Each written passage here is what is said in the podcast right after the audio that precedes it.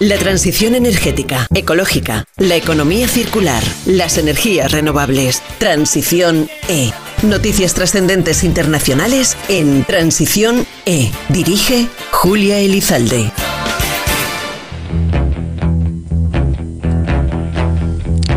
Nuestro entorno está cambiando continuamente. Las innovaciones tecnológicas nos proporcionan una mayor calidad de vida y provocan a veces cambios en nuestras relaciones sociales o en nuestra forma de vida.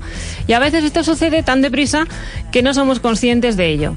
En el programa de hoy vamos a hablar de cómo se puede transformar las ciudades y cómo lo están haciendo algunas de ellas y los retos que deben superar.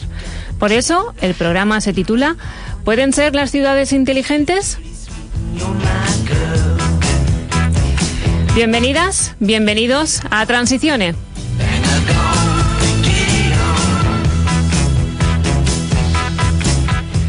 Para reflexionar y debatir sobre los nuevos modelos de ciudades, eso que en ocasiones habrán escuchado que se denomina Smart Cities, hemos invitado a nuestro programa en primer lugar, les presento a Florencio Manteca. Él es arquitecto. Desde 2003 es director, además, del Departamento de Energética Edificatoria del Centro Nacional de Energías Renovables, CENER, donde desarrolla proyectos y trabajos de investigación enfocados al ahorro energético e integración de energías renovables en la edificación. Actualmente su actividad profesional está muy enfocada al desarrollo de, proyectos de I+D sobre ciudades inteligentes y sobre comunidades energéticas. Florencio Manteca es coordinador, por ejemplo, de los proyectos europeos Stardust y Google.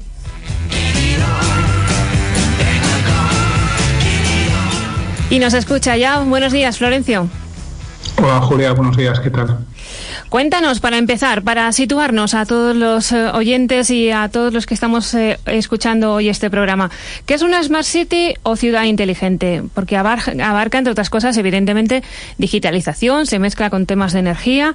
¿Cuáles son las claves para que se considere una ciudad smart?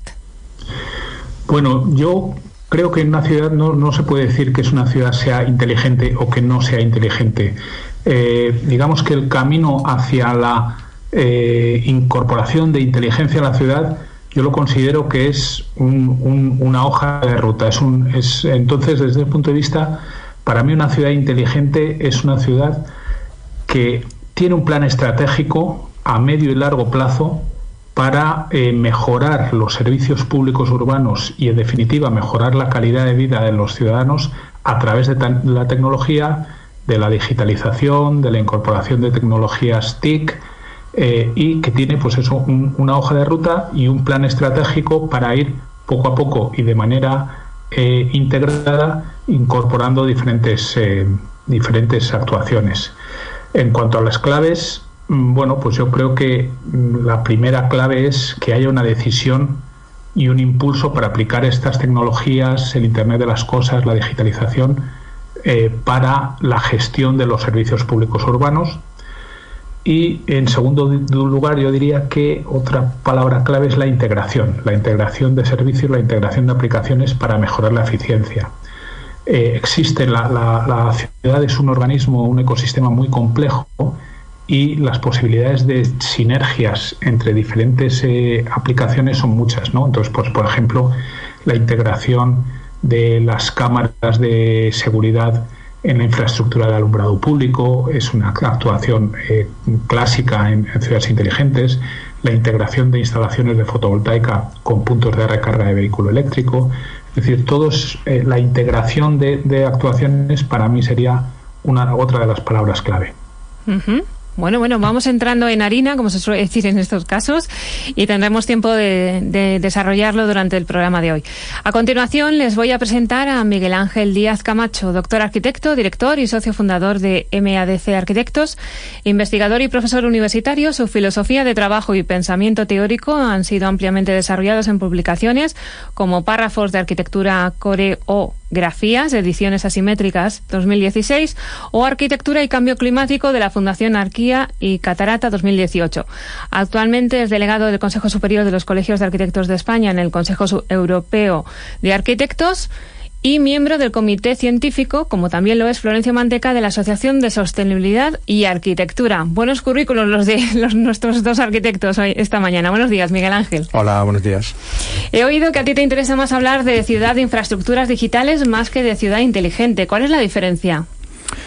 Bueno, efectivamente, eh, yo creo que Florencio lo ha explicado muy bien en su primera intervención. ¿no? Yo creo que el término, claro, cuando hablamos de ciudad inteligente a veces vamos muy deprisa. Yo creo que nos obliga a reflexionar primero sobre qué es una ciudad, que es una pregunta muy difícil de, responder. Yo la, he hecho en todos los auditorios donde he ido, en todas las universidades eh, en las que he podido eh, interactuar. Pregunto qué es una ciudad, que es una pregunta para niños y que sin embargo no tiene una respuesta fácil. Una, una, ciudad es Nairobi y una ciudad es Oslo también. Por lo mm. tanto, eh, eh, cuidado con los apriorismos cuando hablamos de que es una ciudad. Por lo tanto, no voy a entrar ahí porque sería entrar en un debate interesantísimo. sería. Sino voy a, voy a más a la segunda parte, ¿no? que es inteligente. ¿no? la inteligencia supone una habilidad. Es una habilidad para entender las cosas, eh, para comprenderlas y, en segundo lugar, es una habilidad para solucionar problemas.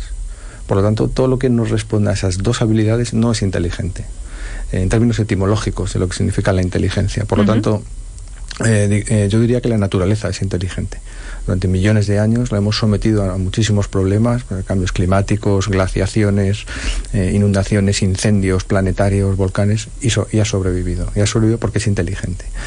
Eh, sin embargo, la inteligencia entendida como aplicación de tecnología a una ciudad genera nuevos problemas, genera soluciones muy interesantes, pero también genera nuevos problemas. Por lo tanto, eh, me parece que es un término eh, que quizá, y, y, Florencio lo ha explicado muy bien, estamos hablando más de, una digitalización de los servicios públicos de las ciudades desarrolladas, por, ser todavía más específico. Es un término menos sexy, menos comercial, pero es un término más preciso.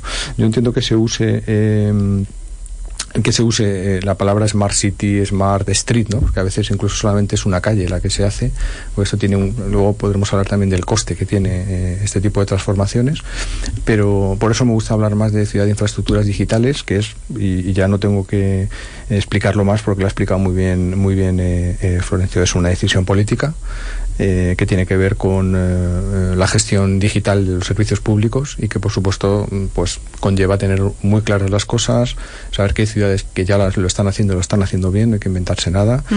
Eh, y bueno, por diferenciar estos dos conceptos creo que con esta explicación puede quedar clara esta primera intervención. Perfecto. Y este contexto, entonces, como decimos, queda fijada más precisamente conforme estabas comentando. A lo largo del programa vamos a tener también eh, la aportación de un responsable energético municipal que está precisamente involucrado directamente en uno de estos proyectos eh, europeos, que más adelante le escucharemos para, para que nos explique también. Le hemos preguntado por su experiencia y, por consejos incluso que daría a otros responsables municipales al respecto. ¿no? Pero bueno, eh, nos decías, Florencio, inicialmente una una definición de ese concepto, pero cuéntanos eh, cómo se plantea desde el inicio un concepto de Smart City, en qué punto intervienen los criterios de sostenibilidad. Eh, mm, no es lo mismo una Smart City, evidentemente, que, que una ciudad de emisiones cero. Hay que diferenciar también todo esto, ¿no? Pero ¿cómo se plantea de inicio un proyecto de estas características? A ver, eh, la forma lógica de, de, avanzar, de empezar en ese, ese camino hacia, hacia la digitalización y hacia la incorporación de, tecnologías a, los servicios urbanos, el comienzo lógico es hacer un análisis en profundidad de cuáles son los desafíos, los retos y las necesidades que tiene esa ciudad. Eh, son, estamos hablando de desafíos eh, muy grandes y, muy variados que tienen las ciudades. Pueden ser eh, en cuanto a mejora de la eficiencia de los servicios públicos, puede ser un acceso asequible a la energía, eh, desafíos sociales, económicos, etcétera, etcétera. Bueno, pues cada ciudad, aunque muchos de ellos son, son eh, comunes a todas las ciudades, mm, vamos a circunscribirlo al ámbito europeo, aunque muchos de esos desafíos son comunes, cada uno, cada ciudad tiene sus particularidades y tiene algunos pues que tengan, digamos, más desarrollados, otros menos, otros que sean más acuciantes. Entonces, lo primero tiene que ser hacer un análisis en profundidad de esos desafíos. Eh, con ese análisis, eso siempre teniendo en cuenta eh, a, través de los sistemas de participación ciudadana que cada vez son más crecientes en, todas las, administraciones eh, locales, bueno, pues teniendo en cuenta también la opinión y las necesidades que, manifiesten los ciudadanos, pues empezar a desarrollar ese plan de acción, ese, plan estratégico priorizado, como dije antes, a medio largo plazo, para ir afrontando esos, esos desafíos urbanos. ¿no? no muchas veces se comete el error de que las actuaciones eh, smart, vamos a decirlo así, aunque ya mm, efectivamente, como Miguel Ángel lo, ha explicado, es un término un poco eh, eh, reduccionista, ¿no? Pero bueno, para que nos entendamos, mm, muchas veces vemos que las actuaciones smart no vienen dadas en las ciudades debido a la necesidad de solución de un problema, sino a que se implementan soluciones simplemente porque tecnológicamente somos capaces de hacerlo. Pero igual esa, esa solución no resuelve ningún problema. ¿no? Eh, pues, eh, por ejemplo, estoy acordándome, hay soluciones que se instalan en, la, en el alumbrado público que sirven para contar el número de personas que pasan por una determinada acera eh, en un determinado tiempo. Entonces esto yo lo he visto implementado en alguna ciudad pero luego mm, lamentablemente mm, no se hace ningún análisis de, ese dato ni sirve para solucionar nada. Eh, simplemente se ha puesto una solución porque en un momento dado pues alguien la, ha ofrecido, tecnológicamente eh, somos capaces de hacerlo y se ha implementado, pero, pero no, no lleva a la solución ni a la mejora de ningún problema. Entonces eso es lo que, lo que debe evitarse a través de ese plan estratégico. Y en cuanto a lo que me comenta de la sostenibilidad, Hombre, los criterios de la lucha frente al cambio climático deben estar ya, tienen que ser criterios ya fijos en todo plan estratégico urbano, sea inteligente o no. Eh, deberían, al menos, sí. En la, en la, época en la que estamos, además, deberían. sí, sí. Eh, vamos, yo no creo que haya ninguna ciudad hoy en día en Europa que esté haciendo ningún plan estratégico que no incorpore criterios de lucha frente al cambio climático. En ese sentido, bueno, pues los, los, planes estratégicos Smart Cities, por supuesto, es uno de los pilares fundamentales, ¿no? El ahorro energético, la reducción de emisiones y la contaminación a través de esas tecnologías y soluciones inteligentes, la conectividad, la digitalización, es uno de los, de los factores fundamentales que deben llevar a la mejora de la calidad de vida de los ciudadanos. En definitiva, que es de lo que tratamos, ¿no? De, vivir y, vivir más a gusto en esas ciudades en las que estamos disfrutando y pasamos tantas horas de trabajo y de vida social y de vida personal, efectivamente. Miguel Ángel, eh, claro, nos decía Florencio, bueno, ahora no hay ciudad que no se plantee este proyecto, en su proyecto, el criterio de sostenibilidad, pero ¿qué pasa cuando ya un proyecto está hecho que de repente dicen, uy, que nos hemos olvidado estos criterios? ¿Es muy difícil reconvertir un proyecto ya diseñado que no haya tenido en cuenta estos conceptos? Bueno, yo entiendo que precisamente la idea de digitalizar infraestructuras eh, tiene que ver más con la ciudad existente que con ciudades nuevas. De hecho, quizá el siglo XX ha sido un siglo eminentemente productor, donde hemos hecho ciudades, hemos hecho millones de coches al mes, hemos hecho eh, objetos tecnológicos de diversa índole, nos hemos eh, expandido por el planeta a nivel urban, procesos urbanizadores nunca antes conocidos. Quizá el siglo XXI es un, es un siglo que no tiene que ser tan productor, sino más regenerador. Es decir, todo lo que hemos hecho repensarlo y utilizarlo de, una manera mejor. En este sentido, las ciudades ahora quizá el, reto mayor que tiene es el de la regeneración urbana, no tanto el del crecimiento. no creo que estamos en Madrid ahora mismo, yo creo que Florencio está en Pamplona, pero no creo que el gran reto de Pamplona ni de Madrid sea expandirse eh, y ocupar más territorio, sino casi sea repensarse qué es lo que está haciendo, ¿no? Todos los proyectos que hay aquí en Madrid, desde el bosque metropolitano hasta eh, proyectos de renaturalización del plan 360, ¿no? Que el, gobierno local anterior lo llamó de otra manera, ¿no? Eh, al final son eh, se están como regenerando la ciudad que ya hemos hecho. Por lo tanto, yo creo que, eh, respondiendo a tu pregunta, no solamente no es que no sea más difícil, sino que creo que, el, que la idea de Smart City está sobre todo pensada para aplicar a ciudades existentes. es una capa más una capa más que vamos a añadir, como se añadieron el alumbrado público eh, que no era de farol de gas, ¿no? sino que se, añadió esa capa, se añadió la capa de la wifi. Se Fue muy bien aceptado, además es una de esas medidas. Se, añadió la capa de los semáforos, se añadió la que se van añadiendo capas, las ciudades son como un Vamos dejando capas, algunas visibles, otras están ocultas, otras bajo el suelo, ¿no? Todas las innovaciones que ha habido en la distribución de agua potable, por ejemplo, como eso la tecnología ha llegado a todas las tuberías, a reducir las pérdidas, a medir lo que se está perdiendo en tubería, es decir, la visible y la no visible, ¿no? Pero son capas de tecnología que vamos añadiendo. En este sentido, yo creo que eh, la ciudad eh, y apuntaba también Florencio al principio, pues se está empezando a configurar como una gigantesca plataforma, una plataforma capaz de gestionar datos de forma masiva que vienen de muchísimos sistemas y que efectivamente la integración eh, y las sinergias entre todos estos sistemas van a resultar clave. Eh, esto nos, debería permitir, en teoría, eh, gestionar de manera más eficaz los, los, los flujos que se producen en nuestras ciudades, flujos de energía, flujos de agua, flujos de personas, flujos de aire, flujos de, señales que no vemos, ¿no? Eh, eh, en, segundo lugar, ampliar lo que hoy llamamos la cultura, la economía colaborativa, es decir, la infraestructura digital más potente que hay somos todos nosotros con un smartphone, somos 7.000 millones de personas algunos con un smartphone, otros con dos o con tres. Por tanto, eso nos permite un, sistema de relaciones que antes no existía entre nosotros, entre nosotros y máquinas, entre máquinas entre nosotros y empresas, entre empresas y máquinas. O sea, empieza a haber una nueva infraestructura digital muy potente en ese sentido, que es lo que, lo que ha hecho que nazca pues lo que conocemos como a mi juicio más economía colaborativa, más que, más que cultura. La cultura es otra cosa, ¿no? pero también podríamos hablar en otro programa de eso. Y en tercer lugar, iniciar incluso una transición, lo, lo, lo, apuntaba también un poquito Florencio, hacia incluso democracias más participativas, ¿no? lo que se llama las, el e-government o las e-democracies, donde con estas tecnologías podríamos decidir muchas cosas, miles de millones de personas esta tarde. Transición E Dirige Julia Elizalde. La transición energética, ecológica, la economía circular, las energías renovables en Transición E.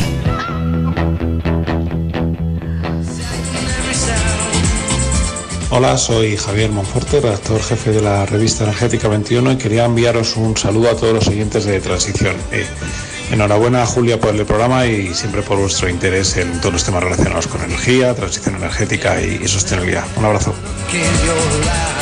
La transición energética, ecológica, la economía circular, las energías renovables. Transición E.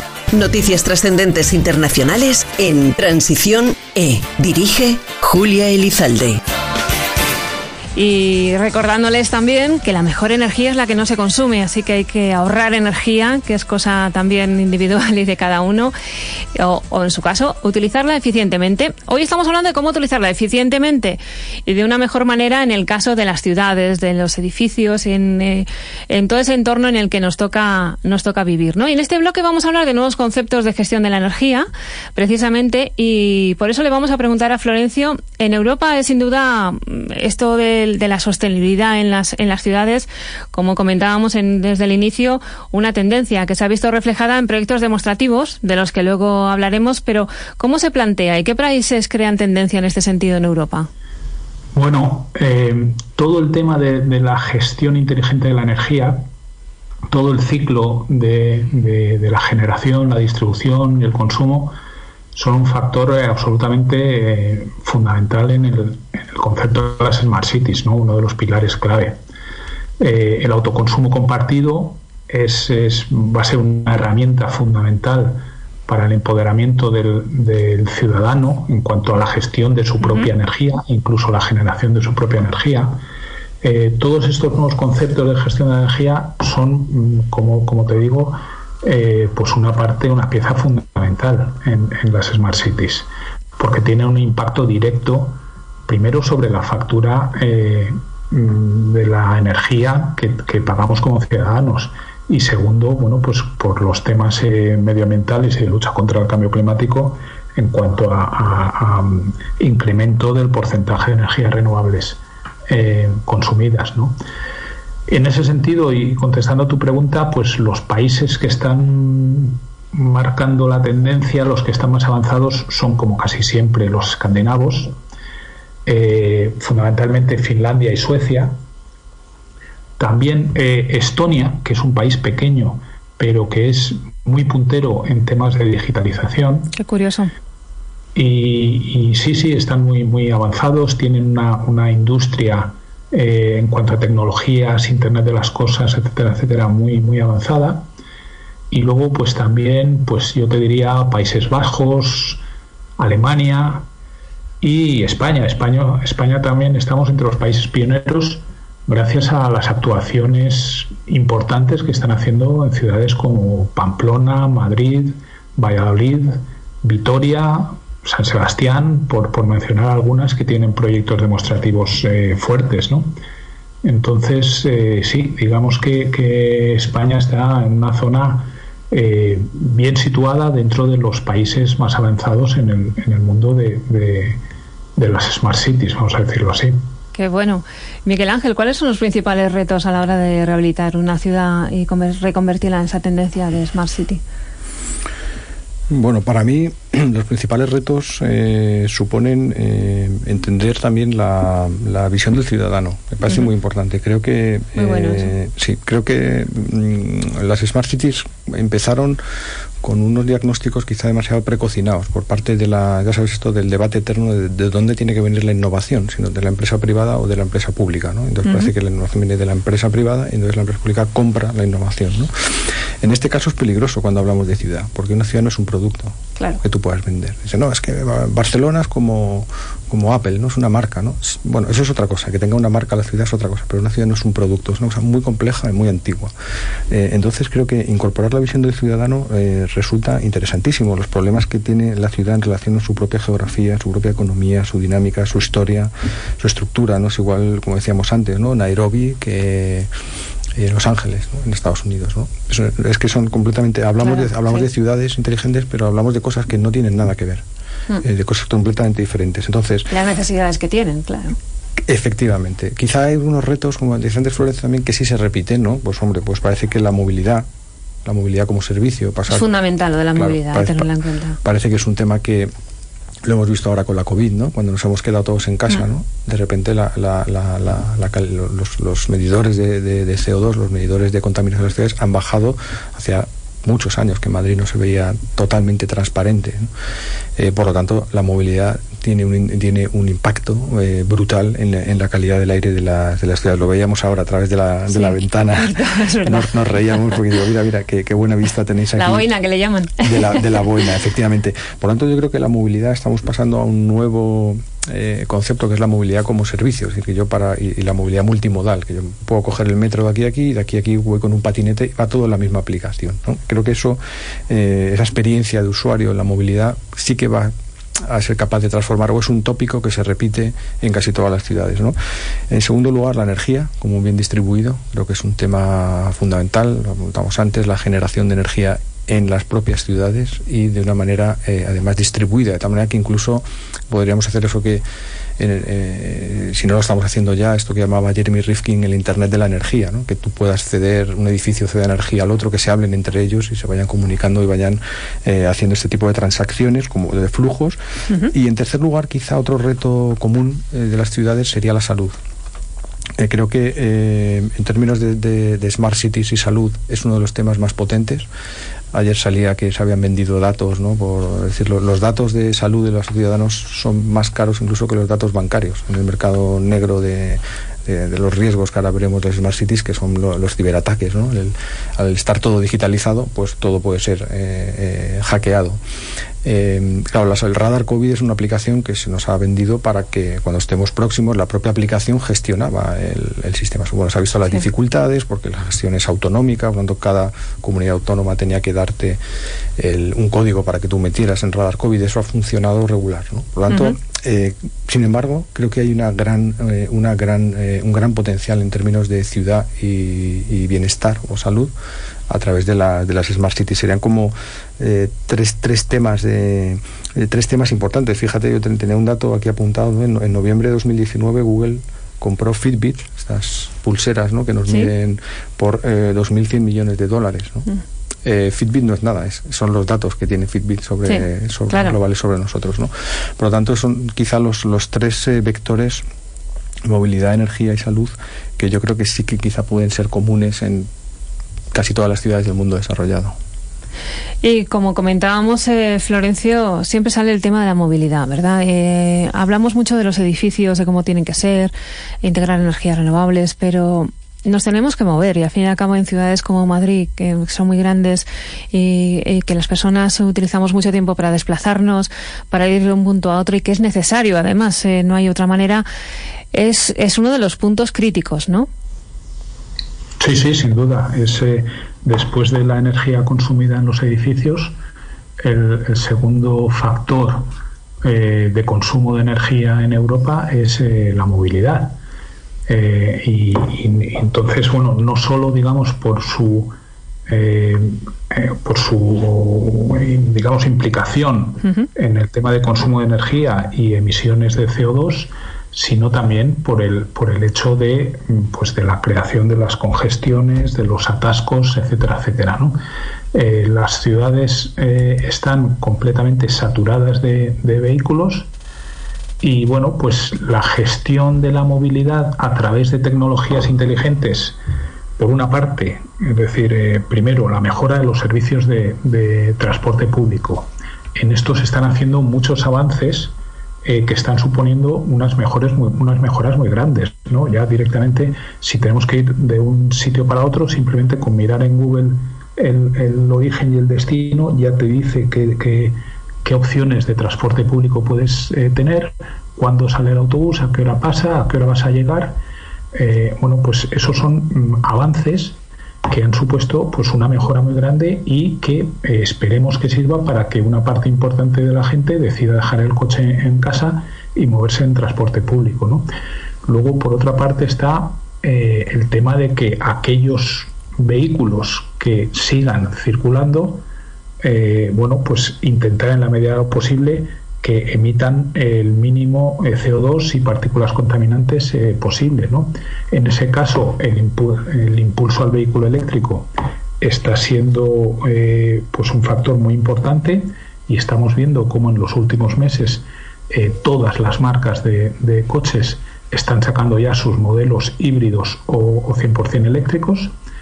Esto mm, hay que decir que tiene es, una, es, una, moneda de dos caras, porque sí, por una parte eh, eh, emiten eh, menos partículas contaminantes y lógicamente no emite CO2 el, vehículo, pero digamos que el, la solución no es completa si hasta que no tengamos un porcentaje de energías renovables en el pool suficiente, porque si no bueno, pues estaremos eh, trasladando el consumo de energía y las emisiones a otros lados, estaremos trasladando el, consumo de energía y emisiones pues a las centrales eh, térmicas donde, se genera la energía en vez de al coche, pero, pero no solucionaría el problema. Entonces el, problema pasa por, o sea, la solución del problema pasa porque incrementar mucho el número de vehículos eléctricos eh, y que esos vehículos eléctricos, en la medida de lo posible, se eh, alimenten con fuentes de energía renovable, con, fotovoltaica fundamentalmente. ¿no? Y el tercer, eh, el tercer factor, lo, ha apuntado antes Miguel Ángel, es bueno pues el resto de opciones de movilidad sostenible que cada vez son más habituales en las, en las ciudades, que también es un arma de doble filo. Yo cuando voy a Madrid y veo la cantidad de bicicletas y patinetes que hay tirados por las aceras, pues pienso que efectivamente mm, eh, puede estar solucionando esos nuevos sistemas de movilidad, eh, puede estar pariando en cierta manera a un problema, pero puede que estén generando otro. Pero bueno, el, todo el tema de gestión de los vehículos compartidos, del alquiler, de, vehículos eléctricos, de los patinetes, las bicicletas, etcétera, etcétera, son, que de duda cabe, eh, actuaciones que necesitan una gestión inteligente, lógicamente, y que eh, paliarán eh, el problema del tráfico en la movilidad en nuestras ciudades. Y decías, Miguel Ángel, en este sentido también que han proliferado últimamente nuevas formas de hacer empresas y gestionar la energía, eh, como gobernanza, autoconsumo, comunidades energéticas. ¿Quiere decir que la ciudad va a terminar siendo como nosotros la queremos? ¿Tú crees? Bueno, ojalá. ojalá. Yo, creo que, eh, eh, bueno, coincido con lo que decía ahora, ahora Florencio, ¿no? De, lo difícil que es equilibrar este pool de los patinetes con la producción de energía eléctrica, con, con, con de manera renovable con el coche eléctrico. ¿no? Yo recuerdo una imagen en, Oslo, eh, que voy mucho por trabajo, de, calles enteras eh, aparcados con Teslas. ¿no? con, con, con, estaciones de carga en las aceras, ¿no? Y sin embargo, los carriles bici eh, inundados de nieve, porque por la mañana las, las quitanieves las ponen ahí y, la calzada despejada. ¿no? O sea, eh, esta, eh, digo por. por, por y efectivamente, otro ejemplo es el que ha puesto Florencio, los patinetes en Madrid, dificultando una tarea que es anterior, que es la accesibilidad. antes de la movilidad tenemos el derecho a todos los ciudadanos, con independencia si llevas un carrito con gemelos, o vas en silla de ruedas, o vas con muletas, a poder circular por, toda, por cualquier acera eh, de, una ciudad. ¿no? Por lo tanto, empiezan a como haber como conflictos de intereses. ¿no? En Noruega, claramente, el coche eléctrico, bueno, creo que es el país del mundo que más coche eléctrico tiene, porque está subvencionado, porque, bueno, por, porque es un país que además tiene una, un pool energético como país muy distinto al nuestro. Eh, eh, pero en cualquier caso se empiezan a ver, digamos, contradicciones. ¿no? Y quizás respondiendo a tu pregunta, eh, si, la termina, si la ciudad va a ser como nosotros queramos, bueno, yo creo que, poco a poco, ¿no? Estas iniciativas de cogobernanza, autoconsumo, creo que todavía son minoritarias. Eh, este año hemos sufrido la mayor nevada, una de las mayores nevadas de la historia ¿no? en España, aquí en Madrid ha sido brutal y el precio de la energía inmediatamente se disparó hacia niveles eh, no conocidos. Ahora estamos en una ola de calor bien estos, este fin de semana y ha vuelto a pasar lo mismo. Estamos pagando unos precios de la energía eh, eh, brutales y, estos fenómenos de olas de calor, la heat dome que está sucediendo ahora en el, en el, en el noroeste ¿no? de, de Estados Unidos y de Canadá, eh, nos va a hacer pensar en que estos proyectos que tú decías de cogobernanza o de, o de soberanía energética, que le llamo yo, pues eh, van a ser una, una cuestión casi de, conservación de la especie. ¿no? Es, que o, tenemos una cierta eh, distribución democrática de la energía o si no lo vamos a pasar muy mal con los escenarios climáticos radicales que haya a medio plazo ni siquiera a corto plazo, estamos hablando de 25, 30, 40 años. Eh, Están a la vuelta de la esquina. Y no tener energía va, a suponer eh, eh, ser, tener una supervivencia complicada. ¿no? Por lo tanto, yo creo que tenemos que empezar los arquitectos a, a dejar de consultar bibliografías y empezar a consultar bases de datos. Transición E. Dirige Julia Elizalde. La transición energética, ecológica, la economía circular, las energías renovables en Transición E. Hola, soy Jaime Hurtado y envío un saludo a todos los oyentes de Transición E desde el Departamento de Ingeniería de Enercon que está ubicado en el Parque Tecnológico de Paterna en Valencia.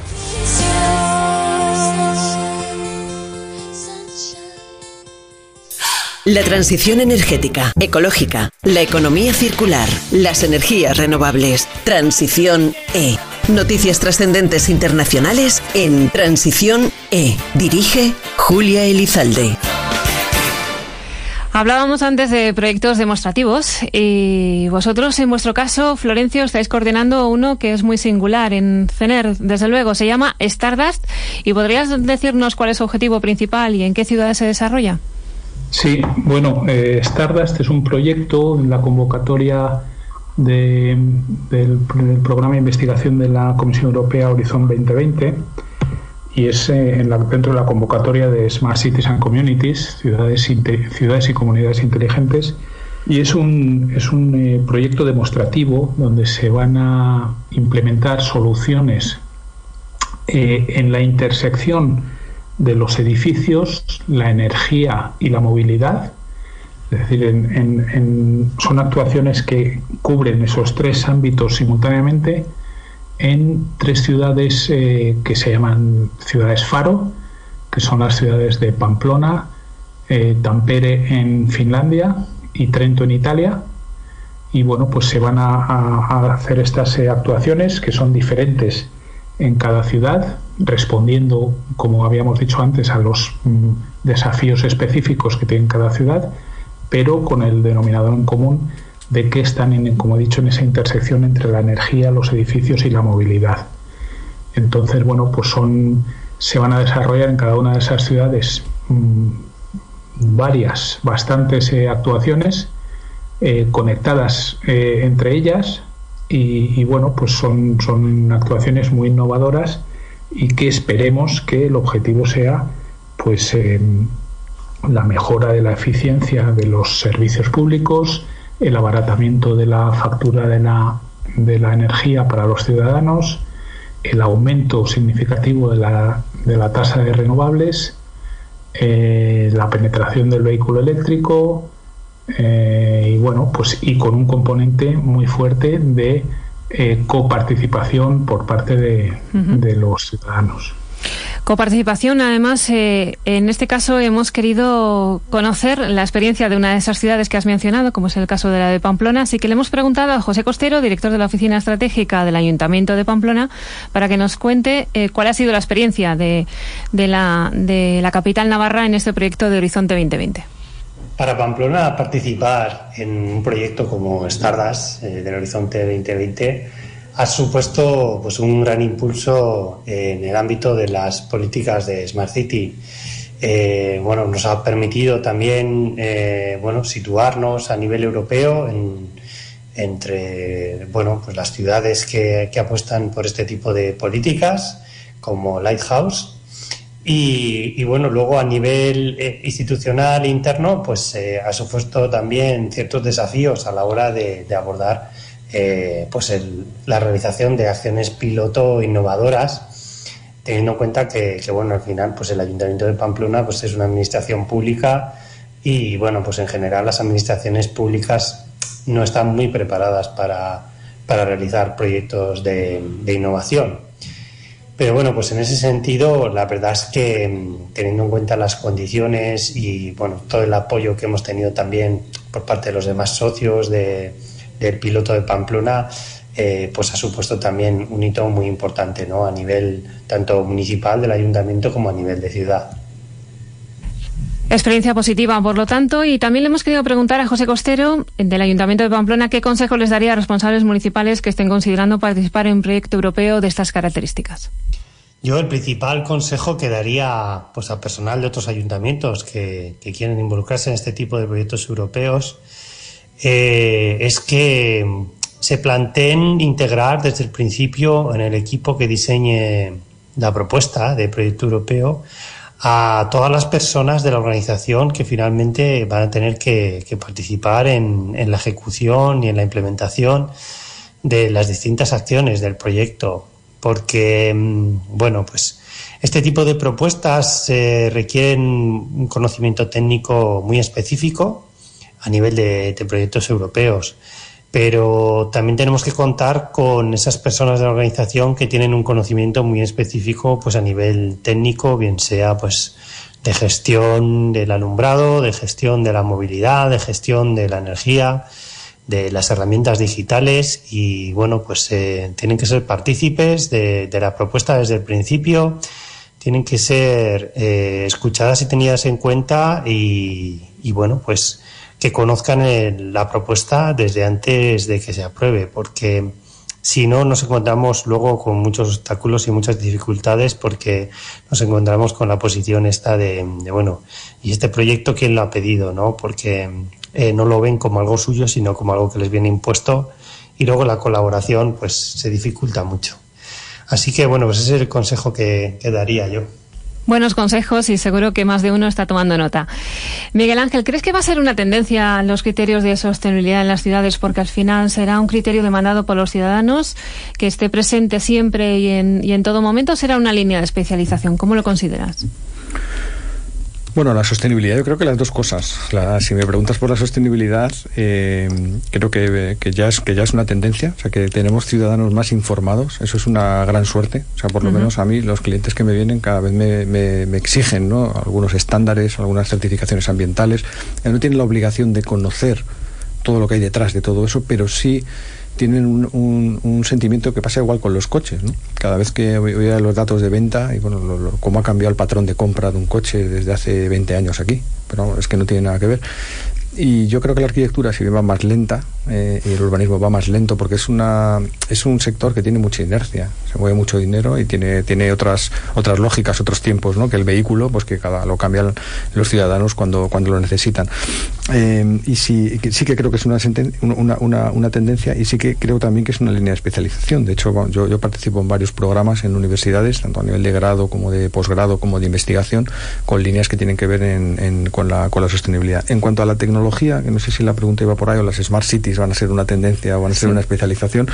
Eh, Eh, claro, mm, eh, tendencia no, lo sé. Y, y, hacía una reflexión cuando, cuando venía para acá, es que cuando hablamos de tecnología, casi nunca ha sido una, demanda de la propia ciudadanía. O sea, nadie pide ahora en la calle que le traiga eh, la sal un, un dron por la ventana. Nadie lo pide, no hay una demanda de eso. Sería curioso esa imagen. Mm, mm, se busca, pero no es una demanda. No, no, no hubo una demanda eh, de, respecto al, nacimiento de los, de los eh, teléfonos inteligentes. Mm, Surgieron por, otra vía, pero no porque hubieran eh, manifestaciones en la calle. Gente, queremos teléfonos inteligentes. No, ha surgido. Y ahora son imprescindibles en nuestra vida. Claro, pero no ha surgido así. Por lo tanto, estamos ante necesidades que se crean desde fuera. Eso no quiere decir que no sean interesantes, que sean positivos, que tengan mucho potencial para la mejora de nuestras ciudades y la atención de retos importantes. Ahí es donde yo creo que la tecnología tiene que hacer un ejercicio de, o todas las tecnológicas o todas las empresas que están vendiendo innovación al sector público, tienen que hacerse unas preguntas, que es ¿cuál, cuál es la respuesta de la tecnología ante el reto demográfico, ante la emergencia climática, ante las migraciones? ¿no? ¿Cuál, ¿Cuál es la respuesta que va a dar la tecnología ante las dificultades que tenemos cada vez mayores para acceder a una vivienda o ante la desigualdad creciente? ¿Cuál va a ser la respuesta? Porque ante poder comprar un libro ahora mismo ya me lo han dado, pero es que los grandes retos que tenemos como planetas no son eso. Por lo tanto, eh, cuando me preguntaba si iba a ser una tendencia, una especialización, eh, yo creo que tenemos que hacer primero una reflexión antes de crear las tendencias. Y en este sentido creo que hace falta eh, conocimiento y pedagogía y creo que el proyecto Stardust eh, que comentaba Florencio desde el CENER es un muy buen ejemplo de ello. Yo también estoy trabajando con, con, la Universidad de Tampere, que es uno de los, de los tres pilotos, fantástica por cierto, y creo que hace falta hacer eh, crear conocimiento y hacer pedagogía sobre la función social que tiene la tecnología, que es muy buena. Y ahí sí que vas a poder quizá generar eh, un, entendimiento de todos estos sistemas que son complejos por parte de, una ciudadanía que no tiene por qué conocer estos datos tan técnicos. Claro, y que tiene que estar a su disposición y en este caso relacionado con el mundo de la arquitectura. Florencio, también en estos años que llevas tú como, como experto en el tema de bioclimatismo en la arquitectura, habrás notado también en el gremio de arquitectos también un cambio notable ¿no? de, concepto de, de aproximación a estos, a estos conceptos. Sí, muchísimo muchísimo. Eh, de hecho, eh, bueno, sí, los que, los que ya porque vamos ya cumpliendo años, eh, hace que llevemos ya bastantes años en, en, este campo, pero si piensas, digamos, hace 20 años, pues eran tres pioneros absolutamente avanzados a su tiempo los que estaban insistiendo en estos temas, pero en absoluto estaba dentro de la agenda de, los profesionales en general. Y ahora mm, yo creo que eh, la incorporación de criterios de ahorro energético, de eficiencia energética eh, a, los, a los proyectos de arquitectura empieza a ser ya una cuestión generalizada, entre otras cosas porque el cliente y fundamentalmente el cliente público en los concursos de arquitectura ya te lo valoran en todos de una manera importante eh, como criterios de adjudicación del concurso. Entonces, bueno, pues eh, los, eh, todos los, profesionales de la arquitectura se han tenido que reinventar, han tenido que formarse en, muchos ámbitos, ¿no? Porque, porque esto no solo ha pasado en, el, campo del de, ahorro y eficiencia energética, pero bueno, uno de ellos en los que se han tenido que reciclar ha sido en este. Y, y bueno, pues es, mira, ayer mismo, antes de ayer, desde la, desde la Asociación para la Sostenibilidad en la Arquitectura, ASA, eh, lanzaron una oferta de empleo que estaban buscando un arquitecto con experiencia en, proyectos Passive House. Eh, esto hace cinco años pues, hubiera sido muy difícil de, ver una oferta de empleo específica para este tipo de, gente con este tipo de experiencia. Entonces, eh, bueno, pues ha cambiado mucho, efectivamente. Transición E. Dirige Julia Elizalde. La transición energética, ecológica, la economía circular, las energías renovables en Transición E